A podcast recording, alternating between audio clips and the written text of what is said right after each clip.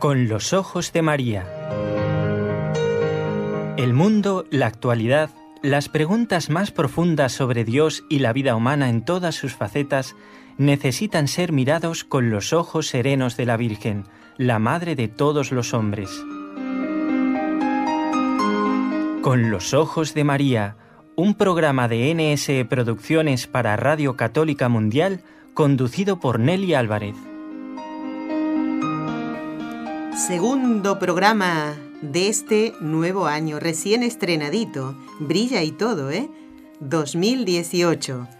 Bienvenidos a todos, a los que nos acompañan cada lunes, miércoles y viernes eh, a través de Radio Católica Mundial, con quien este equipo NSE está en conexión directa estos tres días de la semana, para ser con los ojos de María. Damos la bienvenida a quienes son nuestros compañeros de trabajo. Bueno, bienvenida, ya hace rato que están trabajando, así que le debemos decir gracias y feliz y santo año 2018. Gracias a Jorge Graña, que está con nosotros eh, desde Radio Católica Mundial en Birmingham, en Alabama, y muy lejos de allí, o sea, aquí, eh, Raúl García en el control junto con este equipo NSE Nuestra Señora del Encuentro con Dios.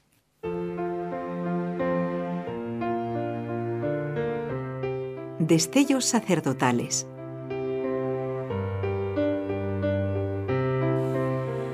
Decía San Juan Pablo II, el sacerdote sabe que puede confiar en la fuerza de la palabra de Dios, que supera cualquier palabra humana, y en el poder de la gracia, que vence sobre el pecado y las limitaciones propias de los hombres.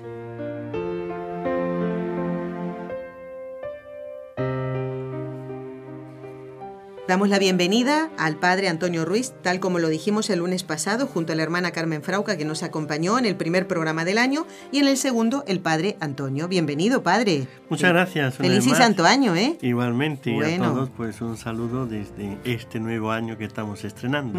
así es. Padre, la frase que elegimos de Juan Pablo II nos sirve muy bien de introducción para seguir conversando sobre el celibato sacerdotal, porque si el sacerdote no confiara en el poder de la gracia de Dios, y por supuesto en la palabra del Señor, ¿cómo podría superar sus limitaciones, las que son propias de los hombres, ¿verdad? Y cómo podría vencer las tentaciones. Cuando hablamos del celibato sacerdotal, no puede dejar de salir el tema de las tentaciones. Así es. En la Navidad, pues recordamos el nacimiento del Verbo el verbo, la palabra de Dios. Una cosa es la palabra de Dios escrita que nos dice, que nos dirige, que nos guía, que nos conduce a la palabra de Dios viva, al Hijo de Dios. Sin Él sería totalmente imposible. si no consideramos la vida sacerdotal como una relación interpersonal, el matrimonio, decía en una canción el el emérito Benedicto XVI, Papa emérito Benedicto XVI, es una relación interpersonal. De tal manera, entre dos personas se relacionan, se hacen, ¿no? El, sacerdote no es que se aísle, no es un em, vivir para él, un individualismo, un vivir para él mismo. Al contrario, el sacerdote al consagrarse el, en la promesa, el voto de, castidad que hace, lo que hace precisamente es reservarse una parte, la parte de los sentimientos y la parte de el, corazón y el cuerpo para interrelacionarse más directamente con Dios o más bien podríamos decir con el reino de Dios, con Dios y todo lo que está respecto de Dios. La palabra de Dios es la que le va a dar luz, orientación, fuerza, ánimo, consuelo, todo eso que cualquier ser humano, como decía Juan Pablo II, necesitamos. Primero porque somos humanos, somos débiles. Segundo porque tenemos tentaciones y hay momentos de lucha y de flaqueza. Claro. Esos momentos de lucha y de flaqueza necesitamos fuerza en algún sitio. Esos momentos de duda, de vacilación, necesitamos apoyo. Esos momentos de, de soledad necesitamos orientación, guía, apoyo y sobre todo la, la meta, ¿no? Hacia dónde vamos. Porque al fin y al cabo, el, aun el matrimonio no es eh, una obra santa y tiene ¿no? la gran ayuda en, los esposos el uno del otro, pero si no tienen una meta, ir hacia el otro y quedarse en eso, cuando la vida, diríamos, eh, termina y cuando entonces todo es como que le faltó algo más, es un matrimonio pero sin orientación. Exactamente, sí, Entonces es, por eso digo, el reino de Dios, que es más, no solamente es el, diríamos, yo le consagro a Dios para un amor con Dios y nada más, a Dios, pero la misión de Dios, lo que Dios quiere que hagamos, la salvación de los hombres. Entonces, el reino de Dios se amplía mucho más porque pone el corazón en el cielo. Entonces, mi, mi lugar donde uno encuentra la razón de su existir, de su ser y donde le da vida a, a, a la persona, es el cielo, donde Dios está, estar con Él, llegar a esa unión de plenitud, de intercomunicación con Dios en el cielo. Pero como para ir al cielo hay que caminar en esta tierra, esa es la iglesia, entonces hay que caminar, pues, eh, esta, como el pueblo de Israel, ¿no? Por Egipto. Eh, ese éxodo, esa salida de Egipto, que lo que representa es el pecado, es el mundo, la muerte, y viajar, caminar, conquistar la tierra prometida, que es la imagen del cielo. Entonces, no solamente es desprenderse, pero hay que tener una meta, siempre una orientación. Si no sabemos hacia dónde vamos, entonces sí que estamos perdidos, aunque estemos varios, diríamos, intercomunicados, ¿no? Estamos interrelacionados, tenemos el cariño y todas esas cosas, pero nos sentimos perdidos en este mundo. Sin embargo, cuando uno tiene eh, la meta clara, sabe que su vida es una misión que va hacia, hacia un encuentro, ¿no? Con Dios, en ese encuentro con Dios sabe que tiene que realizar una misión, un trabajo, un desempeño, entonces es cuando eh, su consagración no es eh, en el matrimonio, diríamos, tiene la ayuda de la persona para poder ir hacia la meta a la que va. Y es como dos que se van ayudando. Entonces, la consagración del sacerdote en el celibato es Ahora, mm, en vez de buscar una ayuda humana, esa ayuda la tiene de Dios. Entonces, porque mm, va a desempeñar una función diferente de los esposos que buscan una ayuda humana, es, en este mundo también tener hijos y demás para llevarlos también hacia Dios y caminar ellos eh, santificándose, ¿no? Entonces el sacerdote si no va a tener esa ayuda humana es porque va a tener una ayuda mayor divina, una ayuda diferente, eh, mayor en cuanto que tiene que superar una serie de limitaciones humanas y no con el apoyo de un ser humano, el, esposo o la esposa, ¿no? Como en el matrimonio eh, sucede. Entonces, para eso sí necesita una gracia mayor de Dios. Esa es parte de la elección. Segundo, este va hacia, hacia la meta. La meta es el cielo pero sabe que tiene que desempeñar una misión y que esta misión requiere una dedicación mayor, un trabajo, un desempeño mayor. Ese desempeño es también el que le ayuda esa consagración, ese celibato.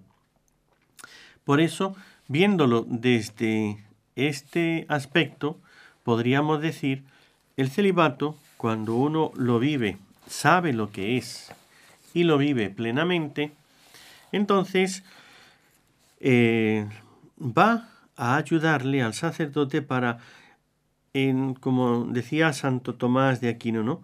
Un amor perfecto es un amor único, total y exclusivo. Entonces, es lo que más le va a ayudar al sacerdote para amar con un amor perfecto a Dios. Un amor eh, único. Entonces, por eso, el que tiene dividido el corazón entre cosas, actividades, entre personas y demás. Por eso la castidad pide un desprendimiento de cosas. A veces el, el sacerdocio conlleva no dedicarse a los negocios del mundo, al dinero, a las empresas, a las cosas. A la política. A la política. Ya hablaremos también en el programa eh, de este tema. Y entonces, al dedicarle el corazón a Dios y a su reino, entonces empieza a vivir ese amor único. pero ese amor total. Entonces, el, San Pablo en la carta a los Corintios ¿no? va explicando que el, el esposo y la esposa están divididos, servir a Dios, servir al esposo. Entonces, si ponen su centro en Dios y los dos caminan juntos, se van a ayudar. Así es. Pero si están divididos porque uno busca una cosa y otro busca otra, entonces sí que es verdad que ellos se sienten divididos.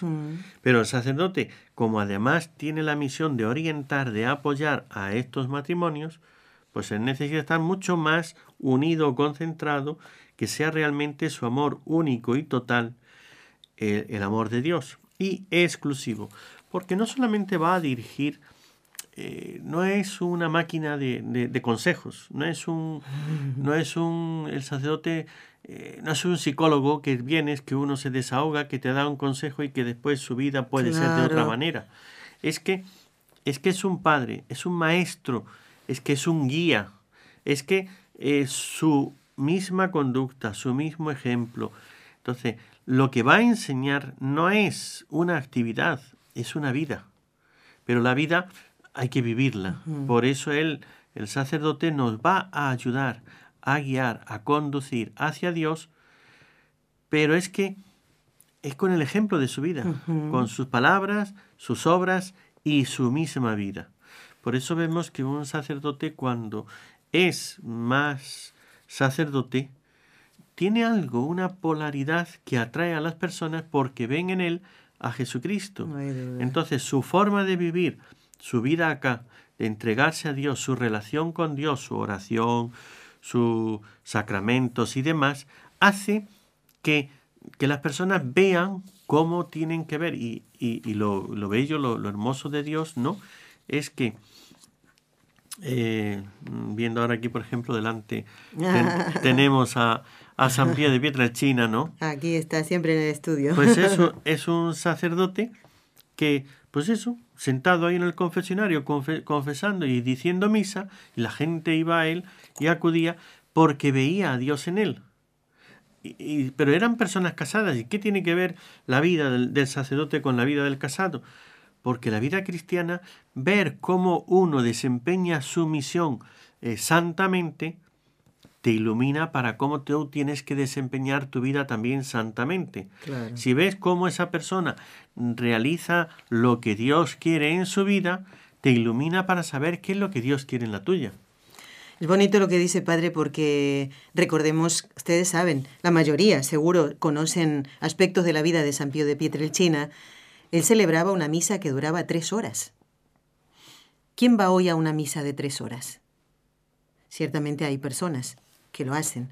Porque él no hacía la misa para agradar a la gente, sino que o sea, celebraba la misa para agradar a Dios. Así. Y la gente que buscaba a Dios no le importaba estar desde las 5 de la mañana esperando que la iglesia se abriera para poder escuchar esa misa, porque les hacía bien. Y hoy buscamos la misa lo más corta posible, que desgraciadamente hay hasta de 20 minutos, que sería San Pío de Pietrelcina en este siglo XXI ahora. Bueno, Padre, todo nos sirve para reflexionar, no hay duda. en este es. día celebramos el Santísimo Nombre de Jesús, así que nos vamos a acordar de todos los que tienen el nombre de, de Jesús, ¿eh? Jesús. y más que lo contemplamos en estos días pequeño y niño, nos acordamos del Padre Jesús Ignacio Merino, ¿eh? que es un gran colaborador de este programa, como lo es el Padre Antonio Ruiz, que está hoy con nosotros. Recordamos que él fue ordenado el 11 de mayo de 1985. Yo me lo apunto todo, Padre, ¿eh? A la hora de saludar me lo apunto todo. Bueno, Padre, vamos ahora a recordar brevemente, para continuar con las preguntas que teníamos preparadas para el último, el, el último día en el que usted estuvo aquí, ya fue el año pasado, ¿eh? ahora sí podemos decir, brevemente, Desde el año pasado, ¿qué, sí, señor. qué significa o qué quiere decir o qué implica el celibato sacerdotal? Bueno, implica, quiere decir, esa entrega a Dios de la parte afectiva del, del ser humano, ¿no? De la persona. Eh, no se refiere únicamente a la abstinencia de los placeres carnales, sino también y principalmente a la virginidad del corazón.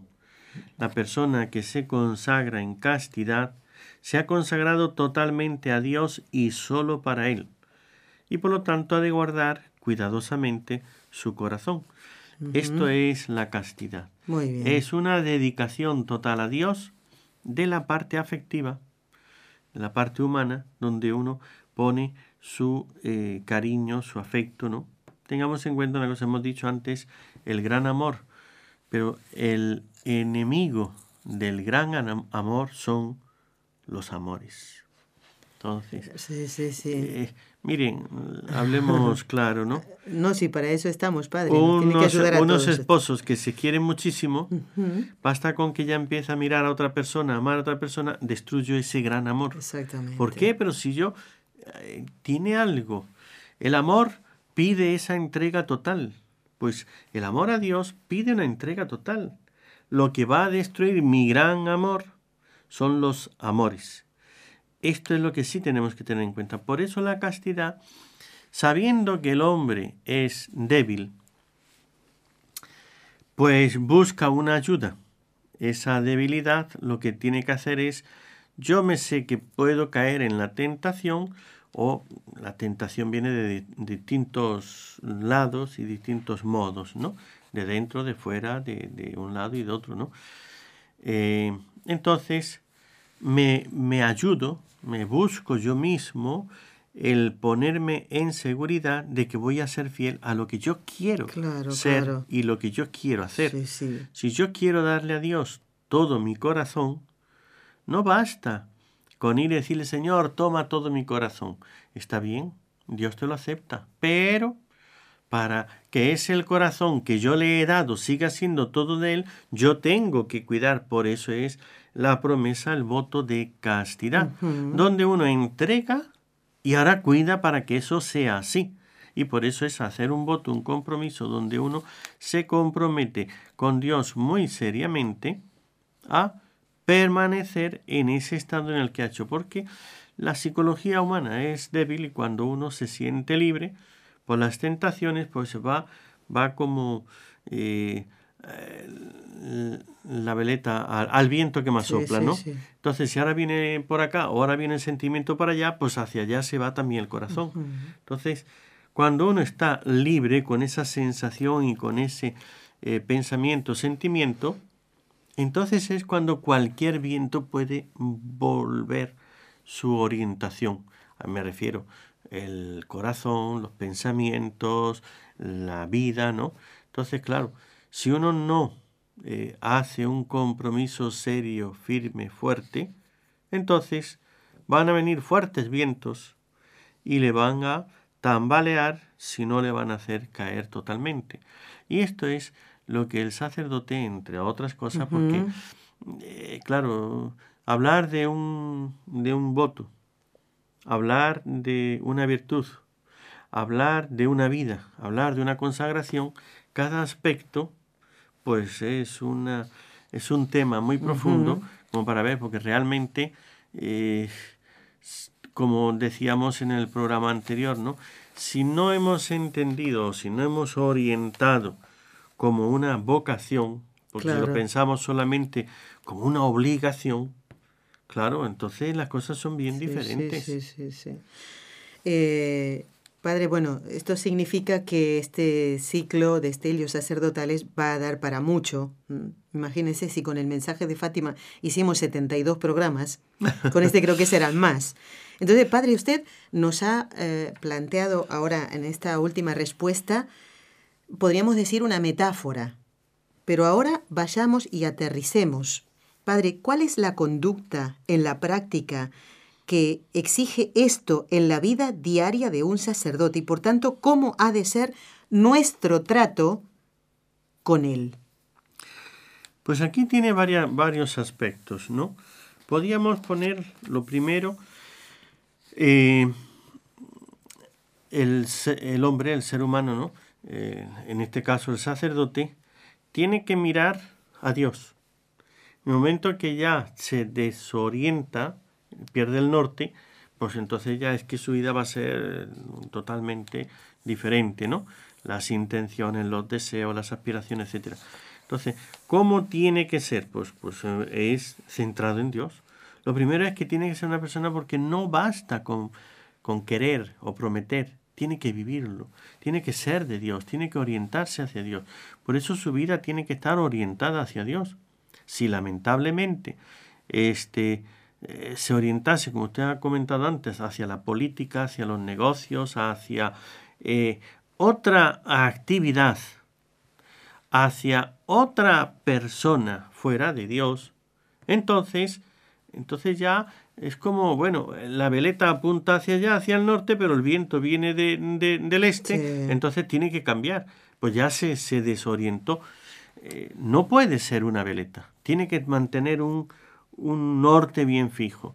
Entonces, si el sacerdote no pone su corazón, no pone su mente, y, de ahí su actividad en Dios, en saber qué es lo que Dios quiere, actuar como Dios quiere que actúe, y vivir, amar y obrar de acuerdo a todo el querer de Dios, entonces un sacerdote, mm, también pues hemos dicho antes, digamos claramente, que busca contentar al público, se verá en graves aprietos, porque eh, Dios dice, no robes, y viene una persona, es que mire, es que tengo este problema y no sé qué, y ahora qué hago, le contento y le digo que lo que ha hecho está bien, o le digo que no se puede robar.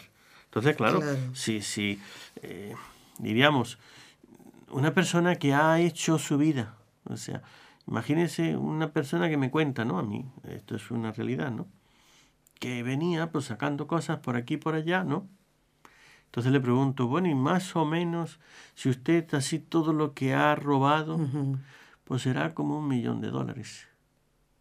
¿Qué dice? Del lugar de trabajo, por ejemplo, ¿no? En el lugar de trabajo hay distintas personas, de una cosa de otra. Ay, si usted ha robado un millón, bueno, entonces tendría que ah. devolver. ¿Y usted sabe quiénes son? No, no sé quiénes son esas personas. Pero entonces usted tiene que devolver eso. Es que me quedo sin nada. Entonces, claro, la situación no es fácil ni para el sacerdote ni para el penitente. Pero aquí hay una injusticia de, de fondo. Sí. Entonces, el mismo sacerdote, esto es un ejemplo. Ahora ya podemos ir multiplicando los ejemplos en todos los aspectos. Bueno, y uh, tocando el, tema del sexto y noveno mandamiento, como no lo tenga claro el sacerdote, padre. Así es, un, un matrimonio que se han separado, entonces hay una soledad de ese corazón y hay una herida y hay un, ahí hay una vida rota. Entonces, si me pongo a contentar a Dios o si me pongo a contentar a los hombres, mis actividades van a ser totalmente diferentes. Entonces, lo primero que diríamos al sacerdote es, su vida tiene que estar con un norte, que es Dios. Como mm, apunte fuera de Dios, eh, apuntar fuera de Dios es amar a Dios. O sea, este amor total que hemos y exclusivo. Por eso es, tiene que ser exclusivo. Es amor a, Dios en, exclusividad. No pongo mi afecto, mi cariño, si no es en Dios. Pero y lo demás, y el amor al prójimo, por Dios, que no es lo mismo. Exactamente. No es que voy a amar a Dios y amar al prójimo por el prójimo. Voy a amar al prójimo por Dios, porque Dios quiere que le ame a Él. Yo le amo, pero, pero es como el, el, espejo, el reflector que me lleva hacia la fuente, ¿no? Que es Dios. Entonces, por eso el sacerdote tiene que, lo primero es centrarse en Dios. Cuando ya pone en Dios todo su centro y toda su actividad, sus afectos y demás, ahora vive en este mundo y tiene que mirar por Él. Somos débiles. Por eso la segunda parte es yo mismo. Tengo que cuidar mis afectos, tengo que cuidar mi corazón. No puedo decir, ay, no, yo amo a Dios con todo mi corazón, le amo tanto, estoy tan feliz. Venga, a a divertirme, a, a, dejar que mis sentimientos, que mis afectos, que mi vida vaya sin rumbo. Si el río no lo encauzamos, se va a salir y, y, no va a llegar el agua al destino donde tiene que ir. Entonces, no solamente es tener el, la meta, el, origen o, o, la fuente hacia donde voy, también tengo que ver el cauce. Entonces, en mi vida, yo tengo que saber qué cosas me puedo permitir, qué cosas no me puedo permitir. Por ejemplo, padre, el uso de los medios de comunicación.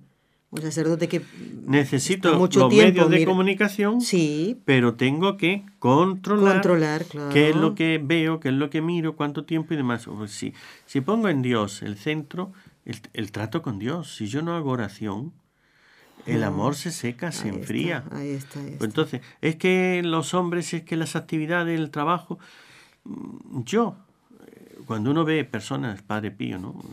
San Juan Pablo II, el Padre Rodrigo Molina. Entonces, eh, sacerdote que yo he conocido, el Padre Molina, pues hacía cinco horas de oración, dormía muy poco, pero daba mucho tiempo a la oración. Conforme más problemas tenía, más, oración hacía. Pero no quiere decir que trabajaba menos. Entonces, era, era siempre un trabajo muy intenso, un dedicarse al trabajo, pero si más problemas tenía, más oración hacía. Entonces, era saber organizarse, porque a veces es el tiempo, es cuestión de aprovecharlo, no es cuestión de que no tengo tiempo. Yo, el, padre Cándido Corrales, un gran sacerdote que ya falleció hace años, eh, recuerdo que él, siendo una persona, era o había sido eh, coronel del ejército, ¿no?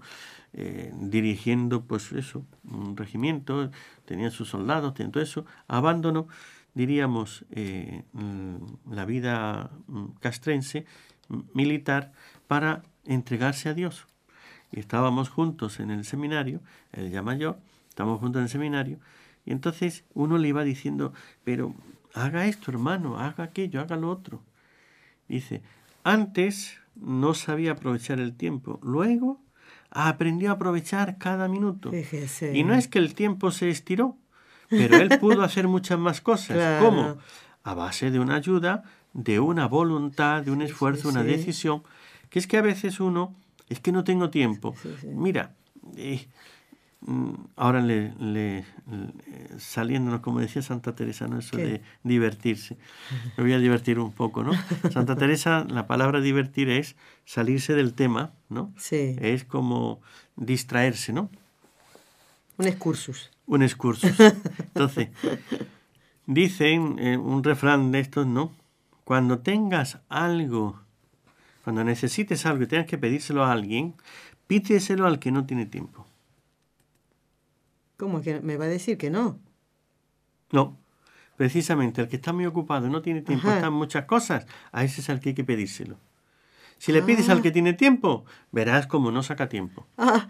Entonces, parece una contradicción. Sí, sí, y sin embargo, una persona que está muy ocupada, que hace muchas cosas y que va de un sitio a otro, que nunca tiene tiempo que perder, mira, oye, es que necesito esto, aquello, ay, mira, ahora no tengo tiempo, pero ya te voy a buscar, no te preocupes, ya, ya le ¡pum! y le encuentra.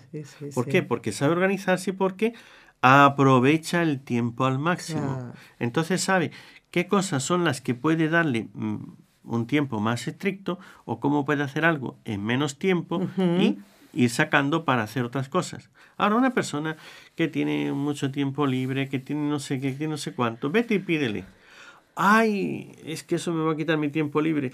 Ay, bueno, ya lo haremos y después, ay, no es que se me olvidó, es que no pude, es que no sé qué. No lo va a poder hacer. Y el padre Cándido aprendió a aprovechar bien el tiempo. Él ya antes lo hacía, pero... Claro, tiene una carrera militar y ellos son muy ordenados, así, ¿no? Pues aprendió. Entonces uno veía cómo él le había servido y cuando ya se pone más en Dios, se centra más así, aprovecha uno mucho más. Qué bueno, pues a esto me refiero. Bueno, y además lo que es el cuidado, padre, de los medios de comunicación para mantenerse célibe. Eh, porque ese es el tema el que estamos tratando hoy, supuesto. ¿no? Eh, tener mucho cuidado. Es que una cosa es manejarlos, otra cosa es saber entonces no es que decir, bueno, yo como amo mucho a Dios, como yo estoy así, que Dios está conmigo, a mí no me va a pasar nada. Cuidado. Bueno, esto ya es un, es un peligro, acercarte al precipicio, un viento, un mareo, un, o algo que se, que se desliza. O un empujoncito de alguien. un empujoncito de alguien por ahí con mala mm, intención y te vas al fondo, ¿no? Entonces, uno tiene que ver hacia sí mismo y también con los demás, porque los que nos rodean no son precisamente angelitos. Claro. Entonces también hay demonios. Entonces sabemos que muchas veces los sacerdotes no caen porque ellos se metan en peligros, sino porque han ido a hacerles caer. Entonces está el demonio que nos odia, claro. porque uno representa a Cristo, obra en nombre de Cristo y el demonio eso es lo que más aborrece. Entonces el mismo demonio nos va a hacer caer y el demonio nos va a atacar. Están las personas, los seres humanos, que somos débiles, y entonces una persona mm, virgen, de corazón puro, que hace el bien y que trata de ayudar a todos, es muy atrayente. Y como somos débiles, pues la mujer pues se va a enamorar porque ve que es una persona que le trata bien, que le quiere bien, que no, el sacerdote quiere bien, porque quiere el bien, de, las almas. venga quien venga, sea una persona muy corrupta, sea lo, que sea, uno quiere su salvación, quiere su bien. Y cuando eh, no hace falta decirlo, ¿no? Basta con obrar. Pero cuando uno nota que alguien me quiere bien, yo como que siento una atracción. Esa atracción, pues esta persona me quiere bien esta persona me va a ayudar, esta persona me va a hacer bien, pues me acerco. Pero a veces uno se da cuenta, a veces no. A veces, hay personas que sienten la atracción, sobre todo los niños, ¿no? Cuando uno pues les trata bien, eso, y ya Se, te viene, se te pegan como... ¿Por qué? Porque encuentran cariño, encuentran afecto y, le dan algo que se sienten seguros y a gusto.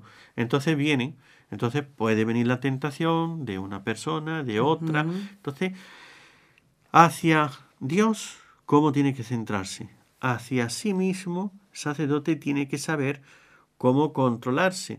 Tiene que conocer sus fallas, para eso es bueno una dirección espiritual. Por eso todo sacerdote debe de tener un director espiritual. Un director espiritual. Debe tener sus ejercicios espirituales, su ayuda, donde le ayude a controlarse, a guiarse, a ayudarse, a apoyarse, saber, conócete a ti mismo, para poder eh, saber, ¿no?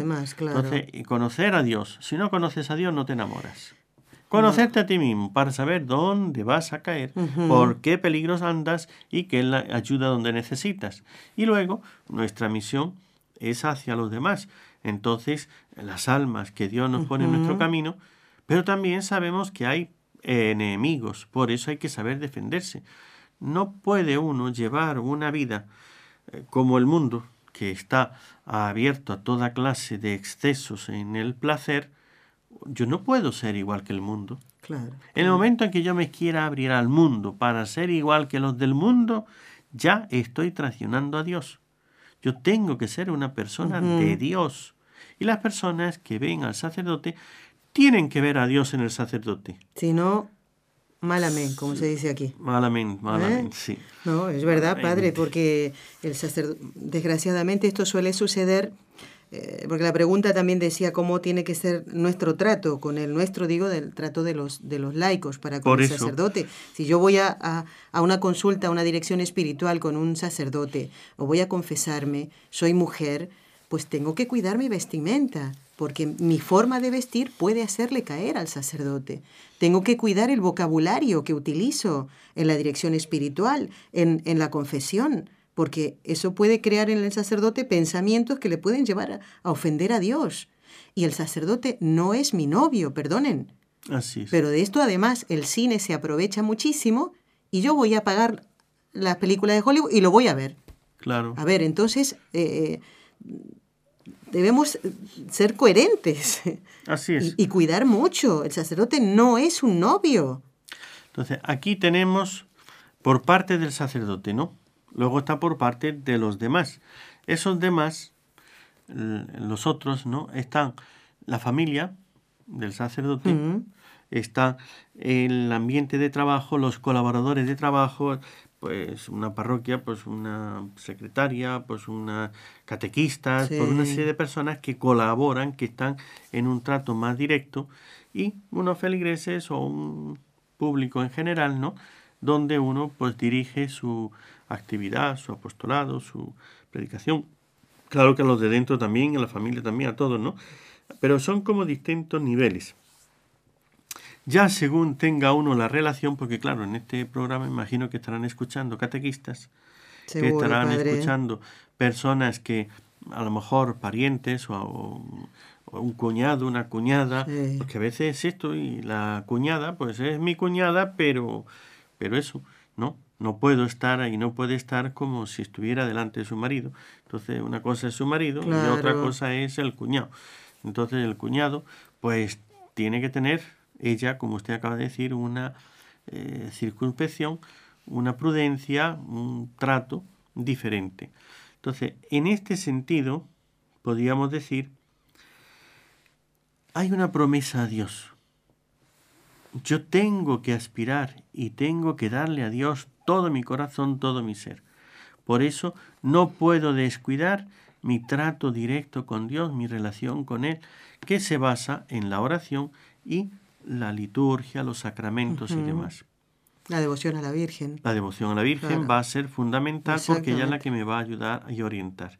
Segundo, yo tengo que conocerme a mí mismo, mis caídas anteriores, mis debilidades, mis tentaciones, mis este mm, todo lo que me ocurre y todo lo que yo soy, pues conócete a ti para saber, por aquí no, porque yo ya sé, hay personas, pues eso no. Una vez por ahí fui a un hospital a atender a un enfermo y uno que estaba visitando, pues me llega, me empieza a hablar y me dice, yo, si tomo una gota de alcohol, termino en cualquier sitio, en la cama con cualquiera.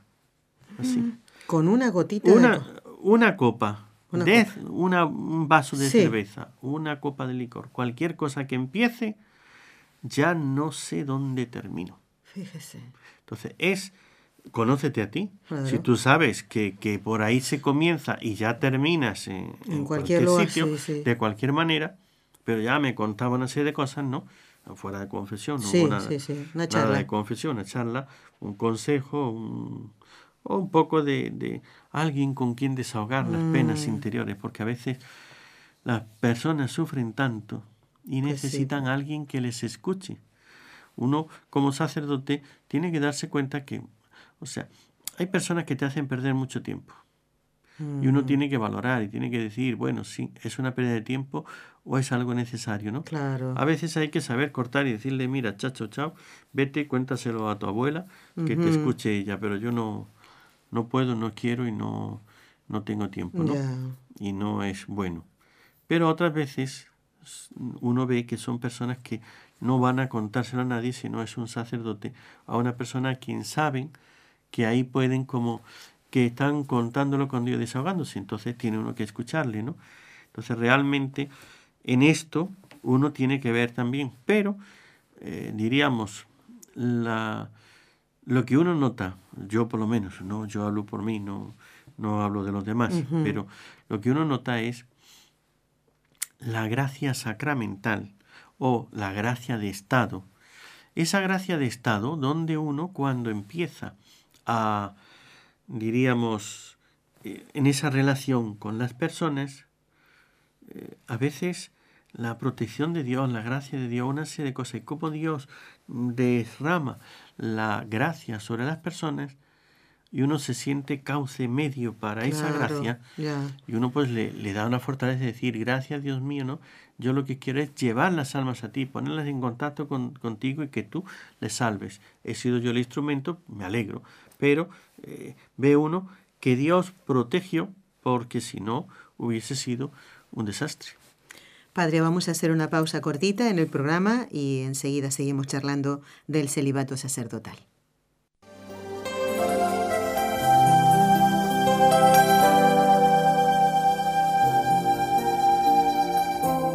Estás escuchando en Radio Católica Mundial el programa Con los Ojos de María, en vivo y en directo, presentado por el equipo Nuestra Señora del Encuentro con Dios desde Barcelona.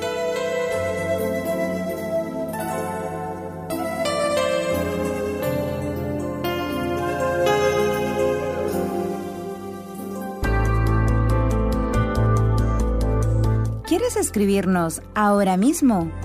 Puedes hacerlo al siguiente correo electrónico con los ojos de María arroba nsradio.com.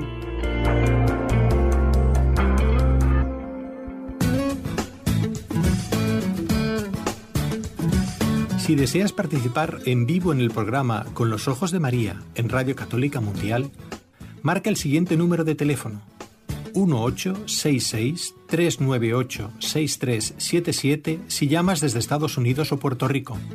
Si llamas desde otros países, marca el código internacional y luego el número 1205-271-2976.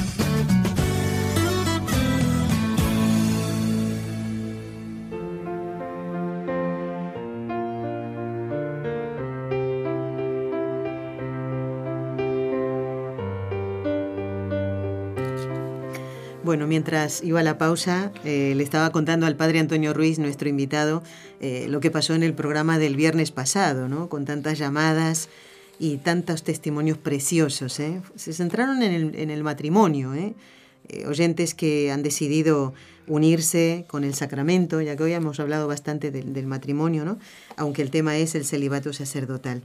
Qué bonitas cosas pasan a través de los medios de comunicación, Padre, y con personas que tal vez no conoceremos nunca en la tierra, pero el Señor nos hace sentir, nos hace eh, poder vivir la alegría y el gozo espiritual de saber que dos personas han decidido recibir el sacramento del matrimonio, ya estaban unidos hace tiempo, y como dije, casi, casi me pongo a llorar, porque son cosas que, que, a uno le alegran, ¿no? Hace, eh, como aquello que debe sentir un sacerdote cuando llega al confesionario alguien que hace años no lo pisaba, ¿no? Y Así. De verdad, son... Eh, bueno, y yo estoy contando lo que nos contó el oyente, pero usted no puede decir ni mu. ¿eh? Bueno, hay cosas que se pueden decir, cosas que no se pueden decir. Nunca se podrá decir el pecado y no, el pecador, claro, ¿no? Obviamente, obviamente. Pero hay cosas que que realmente esa alegría ¿no? que siente. La verdad es que cuando un sacerdote se entrega a su misión, a su vocación sacerdotal, no tendrá las alegrías que tienen unos esposos, un matrimonio, Hmm. pero tiene otras alegrías que son muy profundas, claro muy grandes. sí. Y esto que usted acaba de decir ahora, precisamente, el encuentro con Dios, salvar un alma, eh, dar un sacramento, el eh, dar pues, ya la, la, la misma confesión y devolverle la paz, la alegría, Claro, y que esa vida se salve, y que esa persona orienta todo, ¿no? Y entonces conseguir una vocación, una persona que se enamora de Dios, que ama a Dios, que se entrega a Dios de, de todo corazón, a uno pues realmente le, da grandes satisfacciones, No. Y por supuesto, no es que sea muy... Hemos hablado del matrimonio, es que tiene mucha relación. Muchísimo, padre. Porque es una entrega total. Entonces, si en el matrimonio tener un hijo, tener eso le da una alegría, una felicidad, es que el, el sacerdote va a tener muchísimos hijos espirituales a los que les engendra para la vida Por espiritual. supuesto. Les abre la vida de Dios. Y después viene, eh, no es, eh, diríamos, un- eh, es que no me gustaría el ejemplo, ¿no? Pero ¿Qué? como los animales que crían y, y se deshacen de, los, de las crías. Es que después toda la vida quedas, de, diríamos, conduciendo, acompañando, protegiendo, defendiendo, y uno lo ve, ¿no? Como el sacerdote cuando las almas encuentran a Dios, no se separan, y siempre están ahí y buscan el alimento, el crecimiento y demás de eh, su vida espiritual gracias a ese sacerdote pues que le ayudó. Bueno, y los testimonios que uno puede encontrar en Internet también, que hay cosas muy buenas realmente. Eh, la mayoría dice, hasta que me encontré con este sacerdote y él fue el que me guió, es hoy mi director espiritual. ¿Cuántas veces hemos escuchado Así. estas cosas? Por eso verdad? ahí se convierten en hijos. En- sí, sí, Son los hijos que Dios me da. Y Dios me da estos hijos y uno pues ve. Y claro, la verdad que uno como sacerdote llena su vida porque te abren el corazón. Entonces uno lo ve como un hijo que confía en sus padres y le Mm. cuenta todo y, y- y confía en ellos y ellos se ocupan de todo y demás. Pues esta alma se abre al sacerdote, le cuenta las cosas más íntimas, escucha sus consejos, sigue su orientación, luego va y le dice, pues hice esto, pero me pasó esto, ¿no? Entonces, ver la acción de Dios en esa alma, a uno como sacerdote, la verdad es que eh, admira, cuando uno ama a Dios de corazón, pues se alegra de las obras de Dios y cómo Dios santifica, cómo Dios fortalece y va viendo la- las virtudes que todavía le faltan por, por adquirir, por conservar, por acrecentar, le va dando consejo, pero lo ve, por eso el sacerdote se le llama también padre, ¿no? Así es, Porque sí. no, s- no es el celibato, no es para un aislarse. Esto es lo que nos tiene que quedar bien claro. No es que yo soy célibe, yo soy libre y yo estoy libre de todo. No, al contrario, es que se ama más a Dios y en Dios y por Dios todo lo demás. Entonces amo a las personas, pero por Dios. Y el ser célibe me da la virginidad del corazón de poder decir, mira, yo no me voy a afectar a casar, a, a pegar a ti en un amor humano, pero te amo en Dios de tal manera que quiero tu salvación, tu santificación, de una manera mucho más elevada, mucho más espiritual. Padre, vamos a rezar las tres Ave Marías por la santificación de los sacerdotes, por muchos que tal vez, o algunos que tal vez están tentados eh, en contra de este, de, esta, de este precioso don que es el celibato sacerdotal. Y vamos a aprovechar también, Padre, para encomendar a hermanos nuestros que han sufrido este accidente tan grave en la provincia de Guaral, que está a unos mm, kilómetros al norte de Lima, en Perú, 48 eh, personas, por lo menos hasta ahora es el dato que tenemos que han fallecido, ¿no? De este choque de un autobús con un camión cayendo después eh, en, un, en un precipicio. Realmente ahí hay lugares que impresionan, ¿no? Eh, su aspecto, mm, vamos a encomendarlos a todos ellos los que están heridos, hay heridos muy graves, y los familiares de los que han fallecido y de los heridos que tienen todo esto en su corazón deben estar pasando, miren, deben decir cómo hemos comenzado este nuevo año, que realmente a mí me ha hecho pensar eso. Y mm, vamos a, a encomendar a nuestro querido Padre Jesús Ignacio Merino y todos los que tienen el nombre de Jesús, ¿eh? en el nombre del Padre y del Hijo y del Espíritu Santo. Amén. Amén. Vamos a pedirle a María, que es nuestra Madre, que por el poder que le concedió el Padre, la sabiduría que le concedió el Hijo y el amor que le concedió el Espíritu Santo, libre a todos los sacerdotes de caer en pecado. Dios te salve María, llena eres de gracia, el Señor es contigo. Bendita tú eres entre todas las mujeres y bendito es el fruto de tu vientre Jesús. Santa María, Madre de Dios, ruega por nosotros pecadores, ahora y en la hora de nuestra muerte. Amén. Dios te salve María, llena eres de gracia, el Señor es contigo. Bendita tú eres entre todas las mujeres y bendito es el fruto de tu vientre Jesús. Santa María, Madre de Dios, ruega por nosotros pecadores, ahora y en la hora de nuestra muerte. Amén. Dios te salve María, llena eres de gracia, el Señor es contigo. Bendita tú eres entre todas las mujeres y bendito es el fruto de tu vientre Jesús. Santa María, Madre de Dios, ruega por nosotros pecadores, ahora y en la hora de nuestra muerte. Amén. Dios Padre Todopoderoso, por intercesión del Inmaculado Corazón de María, te pedimos la santidad de los sacerdotes del mundo entero. Bueno, como este suele ser el tiempo dedicado a las llamadas telefónicas y a la lectura de correos electrónicos, quiero, eh, padre, si es posible que usted responda a una inquietud de Verónica. Es una oyente que nos escribió hace poquito tiempo y es eh, acerca de la confesión, padre. Eh, el tema del celibato seguirá en programas posteriores, así que todos tranquilos, hay muchas preguntas pendientes para seguir hablando con el padre Antonio Ruiz, que hoy, es hoy nuestro invitado.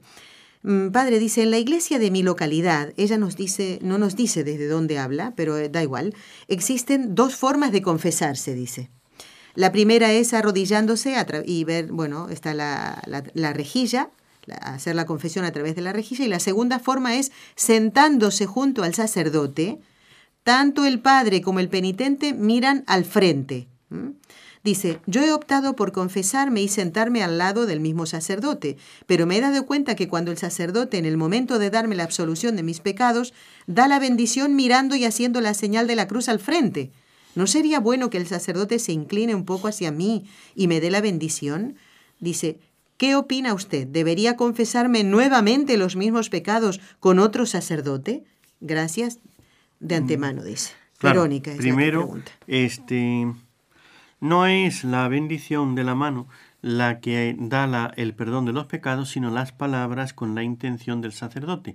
Entonces, si el sacerdote, pongamos, estuviera manco y no tuviera mano y no hiciera la señal de la cruz, también quedarían perdonados porque es yo te absuelvo de tus pecados en el nombre del Padre del Hijo y del Espíritu Santo, lo que limpia el pecado. Entonces, aunque el sacerdote haga la señal de la cruz hacia el frente y uno esté sentado a su, a su costado, derecha o izquierda, donde el lado que sea, mm, los pecados han sido perdonados, luego no tiene que volver a confesarlos, etcétera, ¿no? Que hay dos maneras de la confesión.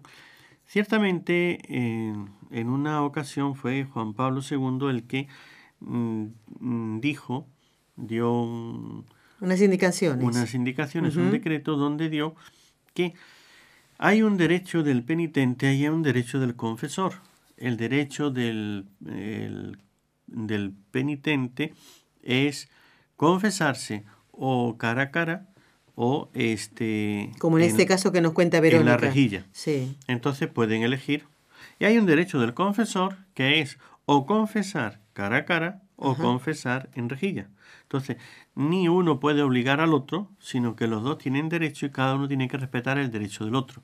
Entonces si el sacerdote elige que yo voy a confesar solo en rejilla entonces el penitente puede elegir si se confiesa así o se confiesa con otro. Con otro. Pero no ah, le puede obligar a él a cambiar. Entonces en, e, en, ese lado veo que es una parroquia que ofrece las dos, posibilidades, ya mm, eh, independientemente de que sea un solo sacerdote o sean dos o sea como sea, ¿no? Y que el sacerdote pues está ofreciéndolo. Claro que queda perfectamente perdonado de los pecados, no es la señal de la cruz con la mano la que hace, por eso si se dirige hacia hacia el lado o si sigue mirando de frente, le da la absolución a la persona con la cual. Claro, no a otra persona que ha pasado frente al sagrario, por ejemplo, no, sino mm. a la persona que se está confesando con ese sacerdote, claro. Por lo tanto, yo creo que debe quedar totalmente tranquila Verónica, sus pecados están totalmente perdonados, no debe volver a confesarse nuevamente y que quede en paz. Bien hecho está. Muy bien, muy bien. Bueno, padre, vamos a dejar para una próxima entrevista el tocar eh, otros puntos, otros ítems del celibato sacerdotal, como que si siempre fue obligatorio. Eh, y qué hacer cuando, si es una cuestión práctica de mayor disponibilidad, un poco usted lo ha dicho, ¿no? Esta pregunta, pero siempre es bueno repasar todo esto, ¿no? Muy bien. Eh, si al caso de que un sacerdote, por ejemplo, en un momento difícil de su vida, no se sienta capaz de perseverar en, en, el voto de castidad, en el celibato, ¿qué debe hacer? Son preguntas muy prácticas ¿eh? Que vamos a invitar a responder a usted en una próxima entrevista. ¿eh? En, otra ocasión. En otra ocasión, como que dice, con más tiempo, porque 55 minutos no alcanzan. bueno, les quiero eh, agradecer a los oyentes que ya están enviando, pero de verdad que lo digo esto, padre, listas de sacerdotes, a ver, no tengo aquí, bueno, aquí no, porque estoy haciendo un documento, un documento de Word con las listas de los eh, sacerdotes que los mismos oyentes nos están enviando para que nosotros recemos por ellos. Por ellos ¿eh? Y quiero decirles a los oyentes que enviaron las intenciones para que el Padre Antonio, eh, como hace al final de cada mes, celebrara la misa, pues así lo ha hecho, Padre, ¿verdad que sí? Así, muy bien. Y quiero invitar a los oyentes a que descarguen estos programas del nuevo ciclo de estelios sacerdotales entrando en la página web nseradio.com, van al podcast, pinchan en Con los Ojos de María y van buscando los programas que hasta ahora, este es el quinto, si no me equivoco, no tengo ahora aquí la lista, pero creo que es el quinto de estos programas. Ustedes entonces los descargan, los envían a sacerdotes amigos y conocidos. ¿Para qué? Pues para hacerles el bien y a la vez, como lo están haciendo ya, nos informan por correo los nombres de esos sacerdotes. Padre, 30 segundos para la bendición para todos los oyentes y por supuesto para nosotros y don Jorge Graña que también se ha reintegrado hoy al trabajo. A todos el Señor y la Santísima Virgen nos bendiga nos proteja, nos guarde todo mal y nos conduzcan por el camino del bien y de la paz. Amén. Y la bendición de Dios Todopoderoso Padre, Hijo y Espíritu Santo, descienda sobre nosotros y nos acompañe siempre. Amén. Ha estado con nosotros el Padre Antonio Ruiz. Gracias a nuestros técnicos, Jorge Graña en Radio Católica Mundial y Raúl García con nosotros en NSE en Barcelona. Los esperamos el próximo viernes. Programa de Reyes, no se lo pierdan. Has escuchado un programa de NSE Producciones para Radio Católica Mundial.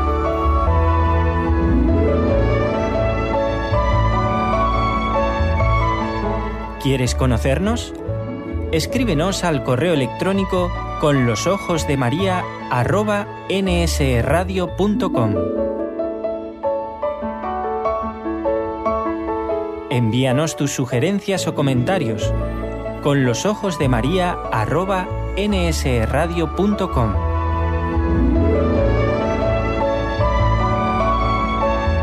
Te esperamos.